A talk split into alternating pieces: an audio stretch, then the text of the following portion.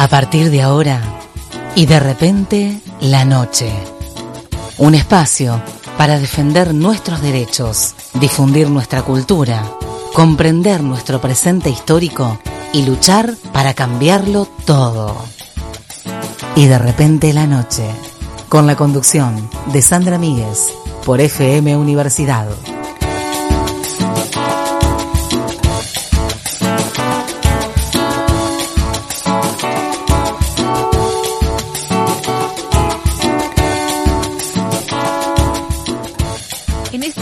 En donde ha habido tanta palabra puesta en relación a un tema tan sensible como es el abuso hacia niñas, niños, adolescentes, en estas horas en donde tantas voces se hicieron escuchar y no precisamente voces calificadas, voces de personas que comprenden y han estudiado y abordan esta temática con responsabilidad. Por eso, hoy en Y de repente la noche, entre otros temas, vamos a estar hablando de las implicancias de lo que tiene que ver con el abuso sexual hacia niñas, niños y adolescentes.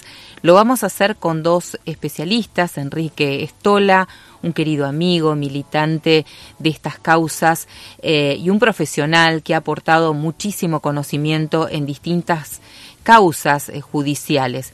Y también con Sonia Almada, una referente psicoanalista eh, y también activista a través de distintas organizaciones.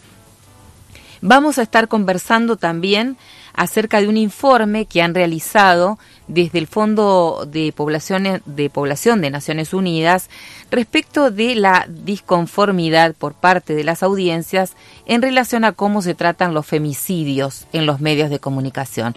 Una investigación que ha sido llevada a cabo por, esta por este organismo.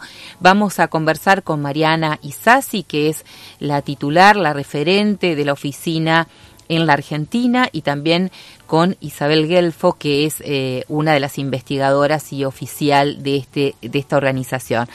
Vamos a compartir también material producido por Miel de Arcilla eh, en relación a distintos oficios de las mujeres a lo largo de la historia para reconocer esas tareas.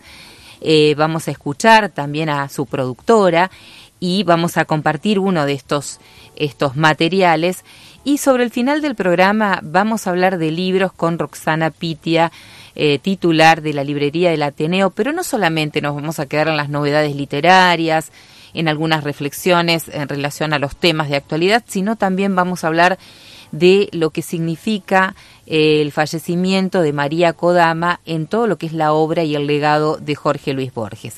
Todo esto y muchísimo más hoy aquí en Y de repente la noche.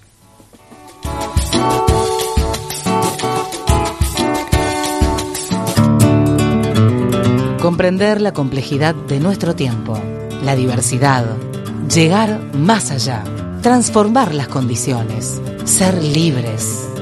Y de repente, la noche. Periodismo humano.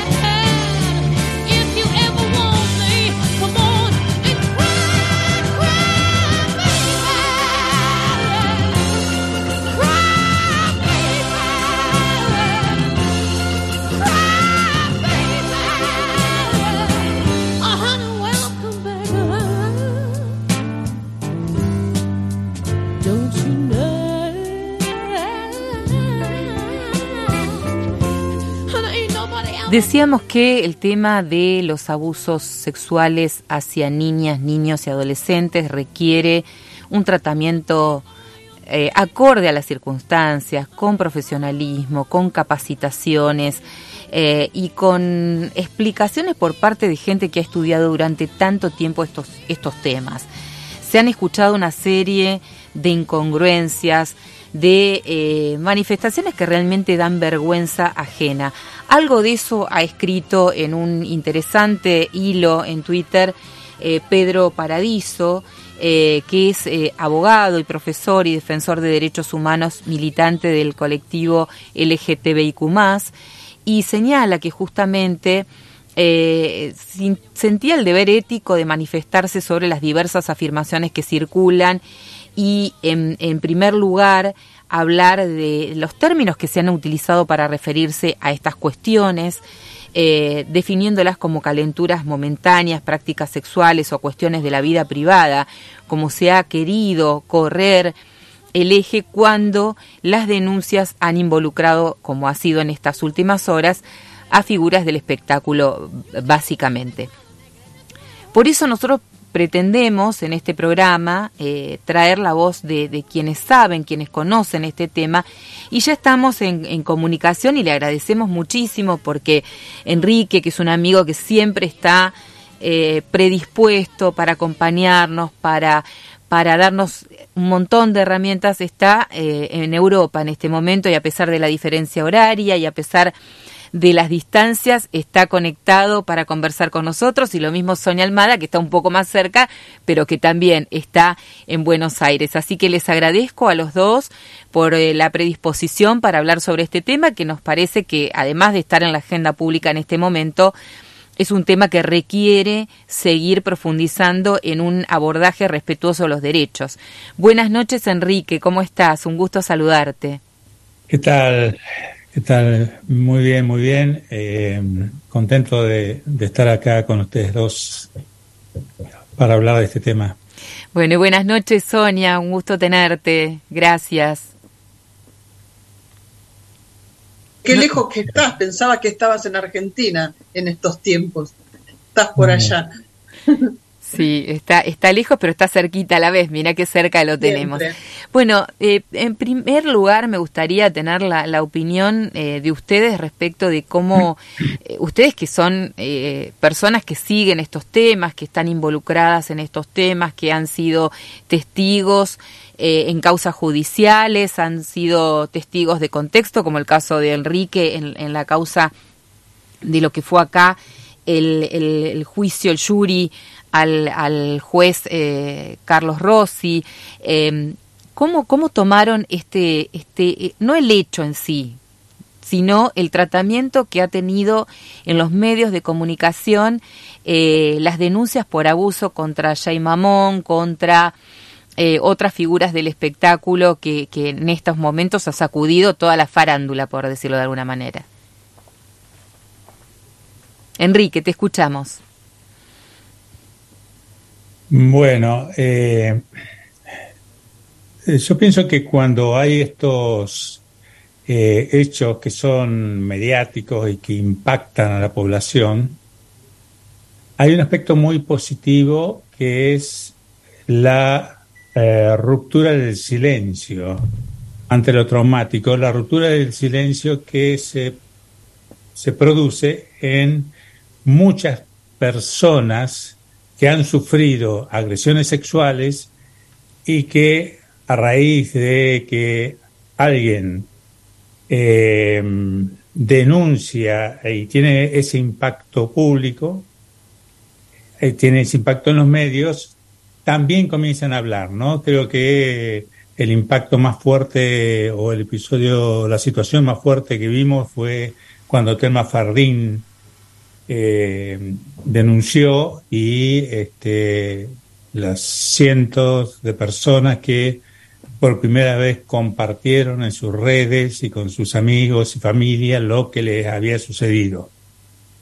Ahora, es, es, una lástima que eh, ante esa ruptura del silencio no haya un acompañamiento por parte de los medios para eh, dar elementos y fortalecer a esas personas que se exponen y a la vez este, facilitar que otras personas puedan seguir hablando, ¿no?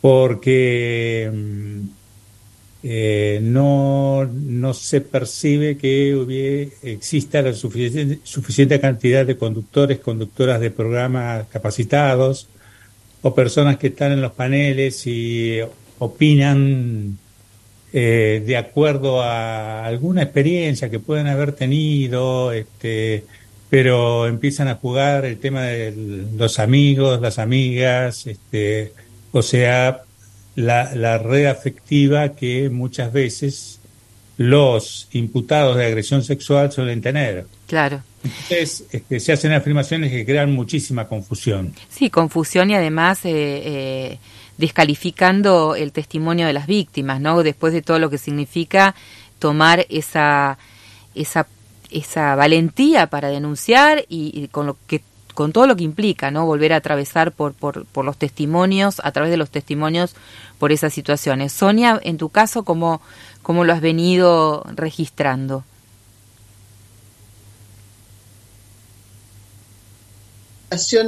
A, que sirve mucho la mediatización, digamos, de estos casos, sobre todo para las personas que, que no tienen oportunidades y que no han logrado alzar la voz por diferentes circunstancias, porque, como todos sabemos, los y las sobrevivientes tienen un tiempo para poder hablar, para lograr hacerlo y bueno, y sobre todo para llegar a una, a una denuncia y en este caso pública. Yo agradezco, digamos, como el interés de los medios, aunque en muchos puntos sea morboso, me, desalienta en muchos puntos el maltrato y el, eh, voy a usar una palabra que tiene que ver con el abuso, el manoseo, que hay de, la temática. He visto mucha criminalización de las diferentes orientaciones sexuales, especialmente de la homosexualidad, ¿no? como mucha criminalización, como utilizando de alguna manera eh, estos eventos que se han mediatizado, que son de puro dolor para las y los sobrevivientes, este, se han utilizado para también disciplinar a, las disidencias, ¿no? A, lo que no es lo heteronormativo. Así que eh, la verdad es que eso me parece grave. Eh, yo estoy bastante expuesta en los medios y trato, bueno, de hablar lo que puedo en los minutos que uno tiene. Es difícil porque, como decía Enrique también, eh, te aparece o un panelista, ¿no?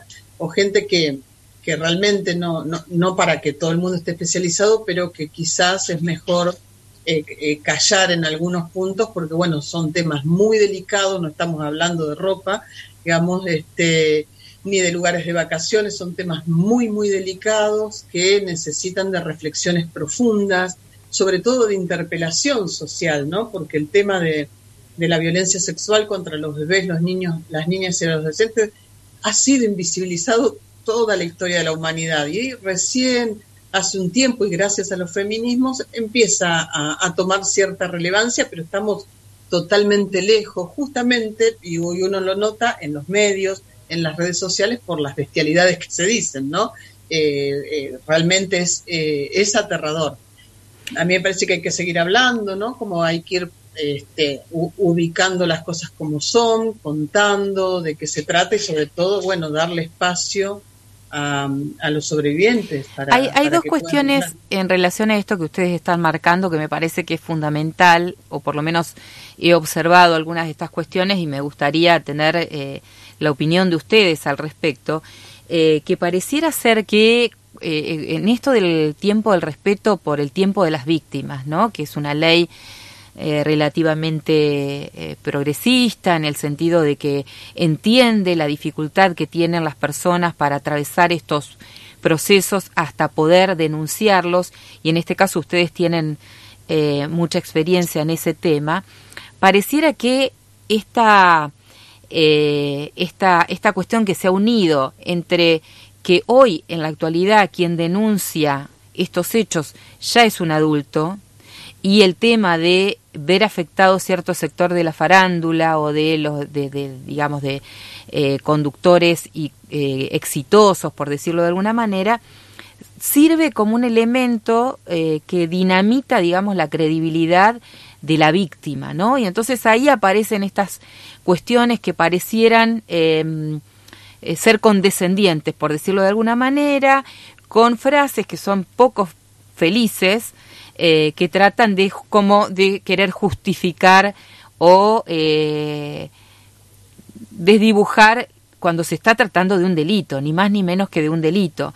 Y en este sentido, Enrique, has tenido muchísima experiencia acompañando a víctimas. Me gustaría un poco tener tu opinión respecto de esto. Eh, a ver, yo creo que en la sociedad patriarcal, en la sociedad, en las sociedades patriarcales, que son las sociedades actuales en las que vivimos, eh, la, cultura de la violación, en donde entra todo esto, la pederastia, el incesto paterno filial, las eh, agresiones a las mujeres, este, a las personas trans, travesti, gays, eh, son un instrumento del patriarcado y son un instrumento político, en donde cuando cualquiera de estas personas eh, agredidas, y cualquiera sea la edad, y cualquiera sea el sexo, denuncia a alguien que tiene más poder y que de alguna forma está dentro de la estructura de, poder socioeconómico, cultural, patriarcal, eh, inmediatamente viene la desacreditación porque la cultura de, la violación es, es, es, un instrumento de disciplinamiento de los cuerpos. Eh, y la desacreditación la tienen las mujeres que son violadas y acusan a alguien que es poderoso, que la violó. La, la tienen los niños y las niñas cuando este, eh, pertenecen a cierto sector social y acusan, clase media o clase alta, y acusan por ahí a un profesional, a un papá juez, a un papá abogado o un poderoso económicamente. Eh, la tienen las personas trans, travesti, que están totalmente desacreditadas, así por el poder político.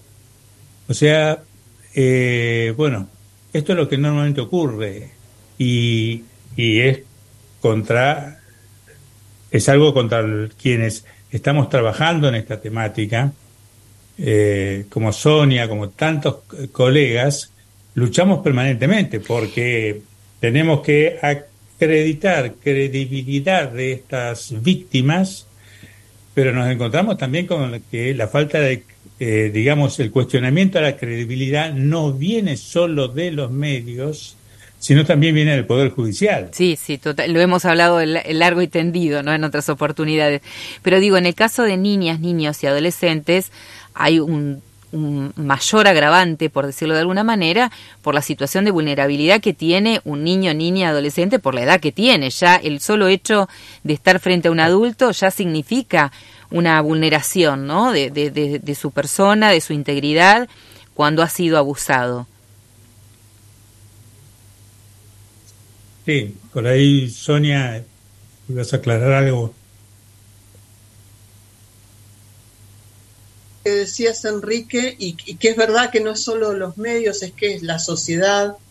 Y yo eh, sí escuché y, vi las repeticiones de, bueno, este, como fue un desliz, desde fue un desliz, bueno, era un adolescente, él eligió, ¿no? Eh, en relación al caso que más se mediatizó. Y es algo que uno ve eh, continuamente en la clínica, en los juzgados, no acompañando a los niños y a las niñas cuando tienen que ir a la cámara GESEL o cuando directamente este, eh, se, uno va al juicio, no se los escucha, no se les quiere creer. Eh, hay, hay realmente una impunidad muy, muy armada del Poder Judicial en relación a, a estos temas, donde no se les da lugar ni a las mamás protectoras que denuncian, y después, bueno, son disciplinadas severamente y a, sus hijos e hijas, ¿no? Eh, también pensaban el silencio terrible que hay en relación a la, a la niñez travesti trans, ¿no? Que, que sufren abusos bestiales, este, disciplinamientos como para que cambien de orientación sexual y de identidad de género. Y de esto tampoco se habla en nuestra sociedad. Probablemente, digo, no, no hayamos logrado la madurez necesaria para hablar de eso, pero me parece que hay que, hay que decirlo, porque lo que sí uno ve en la clínica es muchísimo sufrimiento, tanto de los niños, niñas, niñas abusados sexualmente, los explotados sexualmente, que les digo, la explotación sexual comercial, digo, no, no se da solamente en el mal llamado turismo sexual, digo, también se da en las casas por eh, situaciones, bueno, de alta vulnerabilidad, situaciones que son muy, muy complejas, pero también, digo, lo, lo, los niños este, son explotados sexualmente eh, y, y, después, bueno, uno los puede encontrar eh, con los derechos algo restituidos este, por el Estado en hogares convivenciales y tienen un dolor que, ¿no? Como que atraviesa, atraviesa su vida y no se los escucha en los juzgados. Yo me acuerdo siempre de eh, frases que decían un, un grupo de, de, niñas de un hogar que decían, pero ¿por qué nosotras estamos adentro? Hablaban de un hogar que, está, que es para niños y niñas, vamos a explicar, privados de cuidados parentales cuando se los separa de la familia porque eh, eh, algunos de sus derechos o muchos han sido avasallados. Ellas decían, ¿por qué nosotras estamos acá adentro? Lo vivían como un encierro porque la institucionalización no es de lo mejor, aunque se haga lo mejor para que los chicos estén bien. Y, y, y mi violador decía, no, este, el pedófilo afuera. Eh, y esta es la realidad, digo, los pederastas andan sueltos, hay cierta, este, sí, hay cierto como apoyo social, porque si no, no se podrían decir las cosas que, que se dicen, ni en la televisión, ni afuera, ni en las redes. Digo, hay algo ahí que está sostenido eh, en esta sociedad, bueno, absolutamente patriarcal. Sí, hay algo también allí que me parece que está dentro de lo intolerable, ¿no? Porque hay mucha reacción eh, social, digo, una, una cuestión, una, una idea común de que eso está mal, de, de que eso hay que, eh, hay que tratar de repudiarlo. Sin embargo, en los hechos concretos pareciera haber una distancia abismal. ¿No? Y esto es lo que me parece preocupante como, como sociedad que suceda.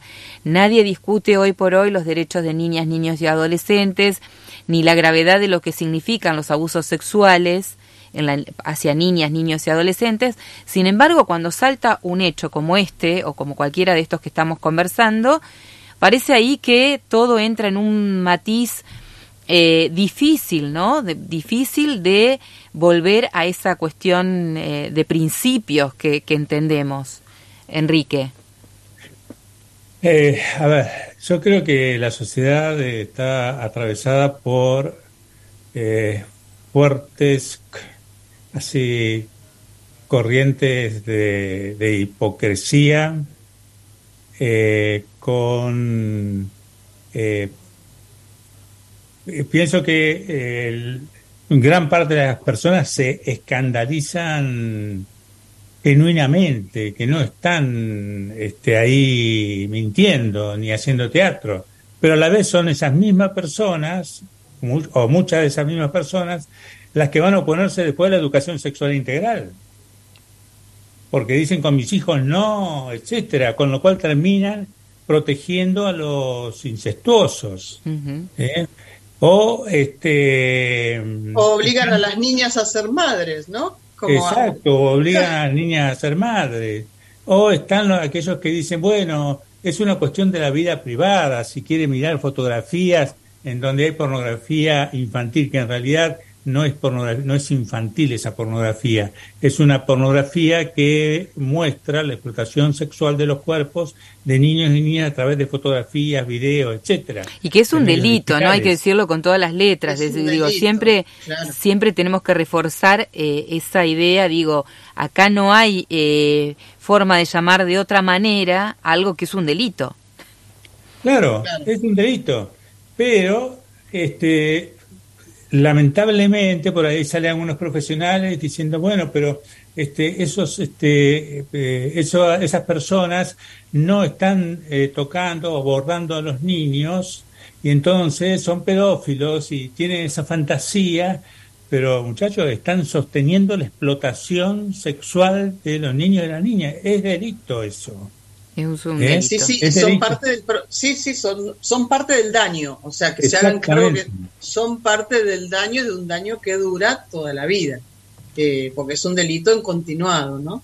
¿Ustedes creen que, que digamos, siempre hablamos del, del compendio de leyes que hay en nuestro país, muy progresistas, por cierto, ¿Creen que todas estas situaciones ameritan, digamos, una nueva revisión respecto a una reforma sobre algunas leyes en particular que consideren estos temas para garantizar más directamente y más eh, de forma más inmediata eh, em, todo el proceso, resguardando la integralidad de, de, esos menores, de esas niñas, niños y adolescentes?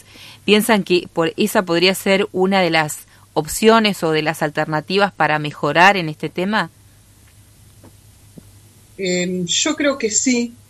Nosotros presentamos eh, desde el Movimiento Derecho al Tiempo Argentina un proyecto de ley el año pasado que se llama Derecho al Tiempo Argentina, que tiene que ver con esto justamente, con, con el tiempo que les lleva a las víctimas este, poder hablar. Primero, bueno, darse cuenta que fueron víctimas de un crimen, elaborarlo y animarse quizás a develárselo a alguien que pueda escucharlo y recién después de mucho tiempo a denunciar, que ahora, bueno, ha quedado clarito con, con estos casos, pero es algo que uno puede ver este, en la clínica continuamente. Presentamos un proyecto de ley de, de imprescriptibilidad de la violencia sexual padecida en la infancia, eh, creemos que es un delito de tortura, como lo ha dicho la ONU en relación a la violencia sexual en general. Bueno, nosotros sostenemos que al ser violencia sexual hacia los niños también es tortura, que es un delito continuo y que debe ser revisado, digamos, desde el principio de no discriminación desde la, de, la Declaración de Derechos Humanos, ¿no? Que eh, eh, las, hay las víctimas a partir de 2015, con la ley que vos mencionabas, respeto al tiempo de las víctimas, que ha sido muy buena y, fue un paso gigantesco. Este, digo, desde ahí en adelante se puede denunciar, pero las víctimas antes de 2015 no, no pueden hacerlo. Así que nosotros estamos pidiendo esa imprescriptibilidad. También el cambio de denominación, se llama, el delito se llama abuso sexual infantil. Bueno, abuso significa el mal uso o uso indebido de un objeto, estamos hablando de sujetos, aunque no, no, aunque le cueste a la sociedad ver un sujeto ahí, este, en el infantil sujeto. Y, bueno, como decía Enrique, de infantil no tiene nada, es violencia sexual y es este, sexualidad adulta sobre el cuerpo y mente de un niño. Y también el tercer eje de, esta, de este proyecto de ley que presentamos es crear una comisión de la verdad y la reparación sobre abuso sexual. Ya se ha hecho en otros países.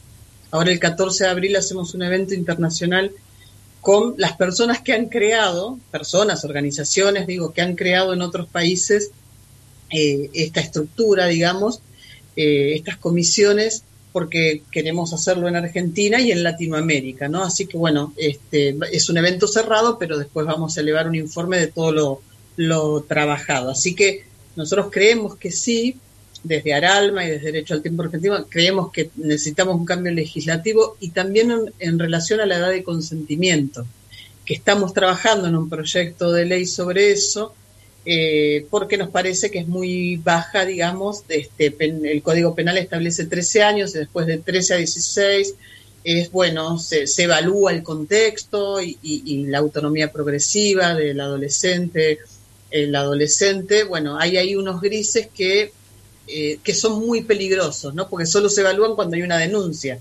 Eh, mientras tanto uno puede ver pibitas de 14 años con, con señores de 40 y pico y bueno, es como si no pasara nada y esto está totalmente naturalizado en el mundo, no es que solo en Argentina. Así que creemos que un cambio legislativo ayudaría, pero bueno, eh, necesitamos un cambio cultural de esto, de la cultura de la, de la violación, de, este, de esta visión acerca de eh, eh, algunos grupos de personas como objetos, ¿no? Las mujeres, las disidencias, los niños y las niñas. Enrique, mencionabas también, entre otras cosas, eh, profundizar sobre la educación sexual integral, pero me imagino que debes tener varias propuestas en este sentido. yo quería, quería señalar este, algo que algo que pasa en, en las repúblicas ¿no? y en las monarquías parlamentarias. Eh, obviamente, yo estoy de acuerdo con que tenemos que producir las mejores leyes e ir mejorándolas, etcétera, etcétera. Ahora, fíjense el, fenómeno este. Cuando eh, durante el gobierno de Macri se discute el tema de la despenalización del aborto y, la aplicación de la, de la posibilidad de que se haga la interrupción voluntaria del embarazo, la movilización terrible de mujeres que hubo, este, grandísima, de jóvenes, etcétera. Se produce luego un segundo intento para tratar de lograrlo, se produce movilización, sí, se logra la ley y luego cómo cuesta aplicarla. Muchísimo. Porque las dificultades para las mujeres siguen siendo muchísimas. Entonces, una cosa es el corpus legislativo, las leyes que podamos tener, que este, podemos, pueden ser las mejores del mundo, pero tenemos ahí en el espacio que la sociedad ha designado como desde que existen los Estados-Nación al Poder Judicial como un lugar donde se deben dirimir estas cuestiones, tenemos sectores tan conservadores, retrógrados, machistas, que boicotean permanentemente el ejercicio de derechos y la aplicación de las leyes. Entonces, este, y a la vez se produce una desmovilización. Es como si dentro de lo que es la estructura patriarcal, dentro de la República, te dice, bueno, ok, te lo concedo, pero te desmovilizo y a la vez te pongo todas las dificultades dentro de las instituciones que yo manejo.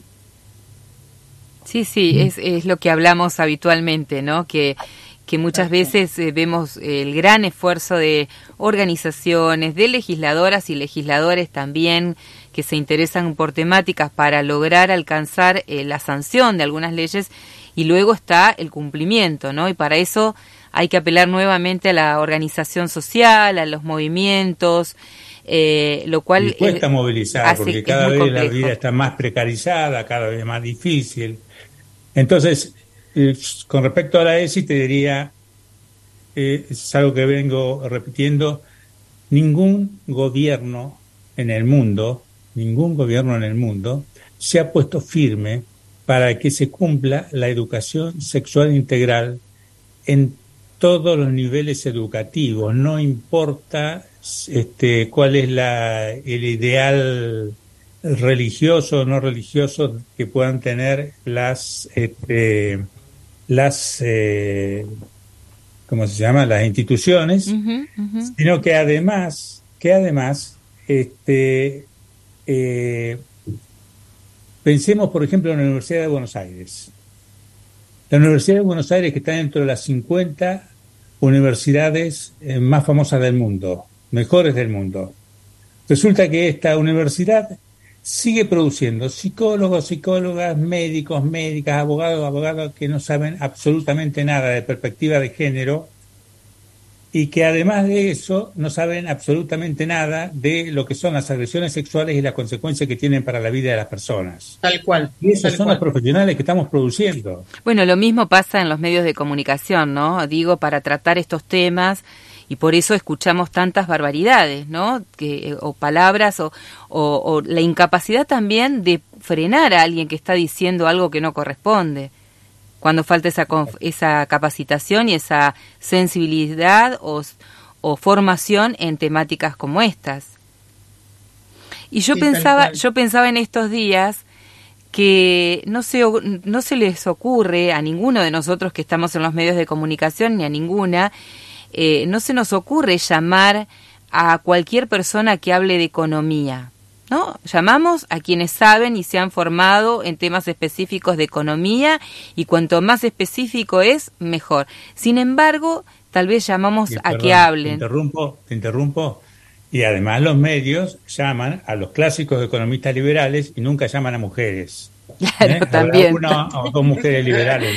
También es cierto, también es cierto. Ahí aparece la brecha de género. Pero digo, eh, en, en, este, en el caso de temas como economía o no sé, algún otro de ciencia, de medicina, no se les ocurre llamar a cualquier persona que hable de, a opinar sobre esos temas. Sin embargo, en, en estas cuestiones que son tan sensibles y que afectan las vidas de las personas, sobre todo de las víctimas que se han animado a denunciar y de aquellas que aún, con todo lo que significa, no han podido hacerlo, para que hablen con una ligereza, una liviandad y una irresponsabilidad que es realmente pavorosa, ¿no?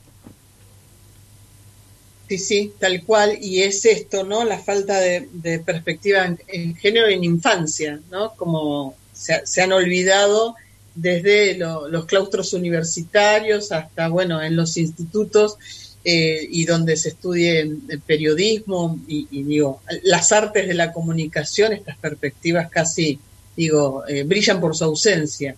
Y entonces, bueno, uno puede ver, digamos, los estragos que, que provocan, porque aparte, tienen efecto tan multiplicador los medios, ¿no? Como eh, digo, e, es lo que se consume, igual que, las redes, digo, cuando las personas son influencers, ¿no? Entonces hay qué, qué cuidado hay que tener y, y, qué miedo da cuando lo hacen a propósito, ¿no? Cuando uno sabe este, quiénes son los que están sosteniendo grupos pederastas, ¿no? Que están moviendo ahí la cosa este, para lograr la impunidad, para disciplinar a las mamás, como decíamos, para callar a los niños, que estás viendo que digo, que usan una influencia que tienen en las redes para contar una, una historia que no es, ¿no? Como el falso síndrome de alienación parental.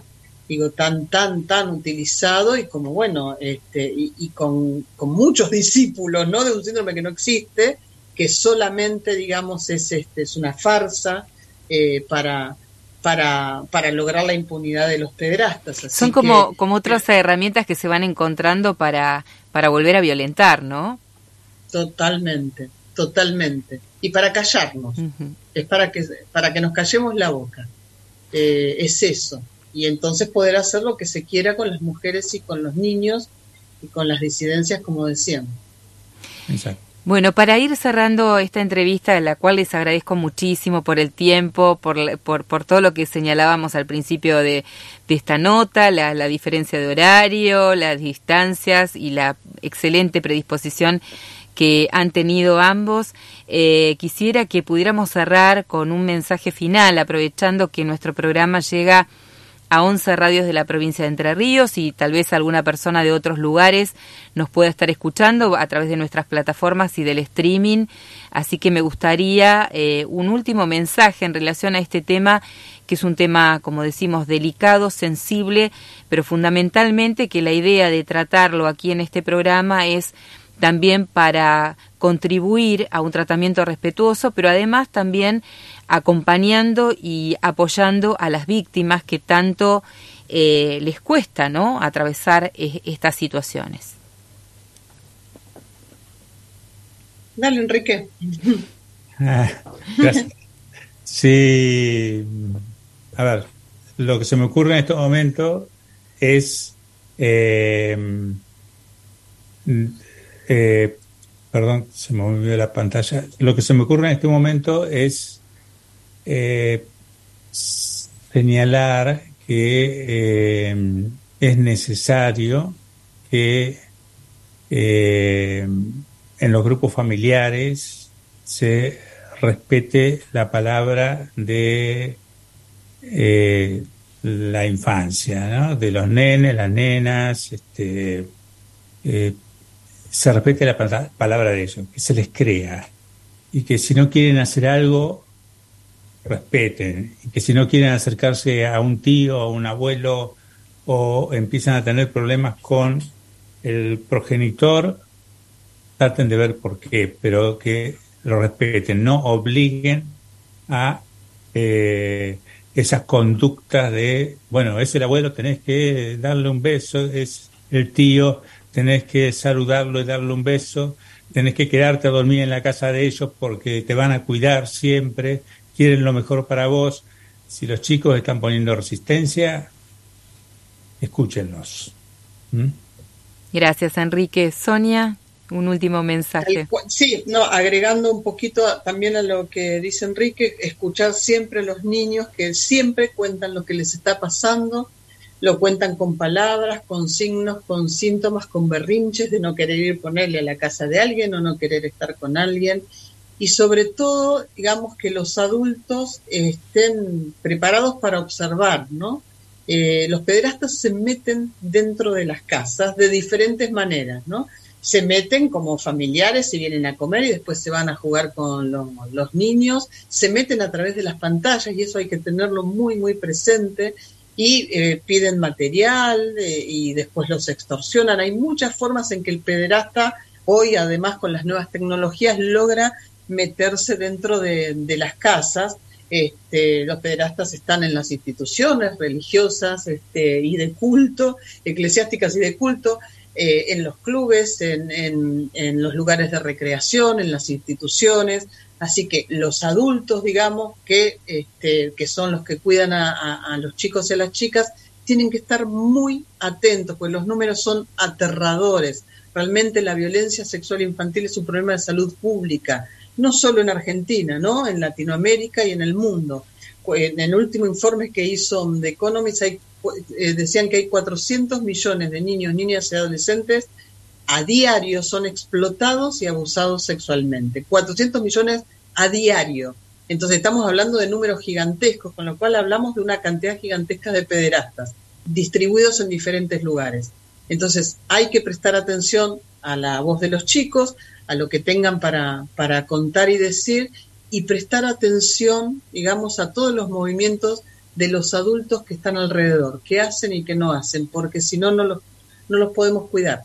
Y es absolutamente necesario. A veces se puede, a veces no, pero digo, bueno, el, intento hay que, realmente hay que hacerlo. Les agradezco muchísimo por esta comunicación. Recordar también que la línea de atención, eh, que es una de las, de las de los recursos que está disponible, es el número 137, ¿no? Donde se puede eh, llamar y hacer cualquier tipo de denuncia, ya sea por violencia familiar, abuso sexual, grooming, explotación sexual.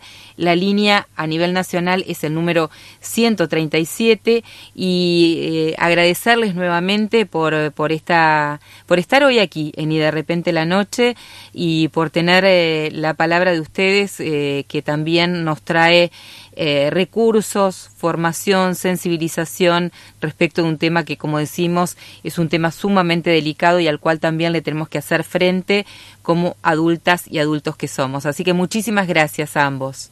No, gracias Sandra por la invitación.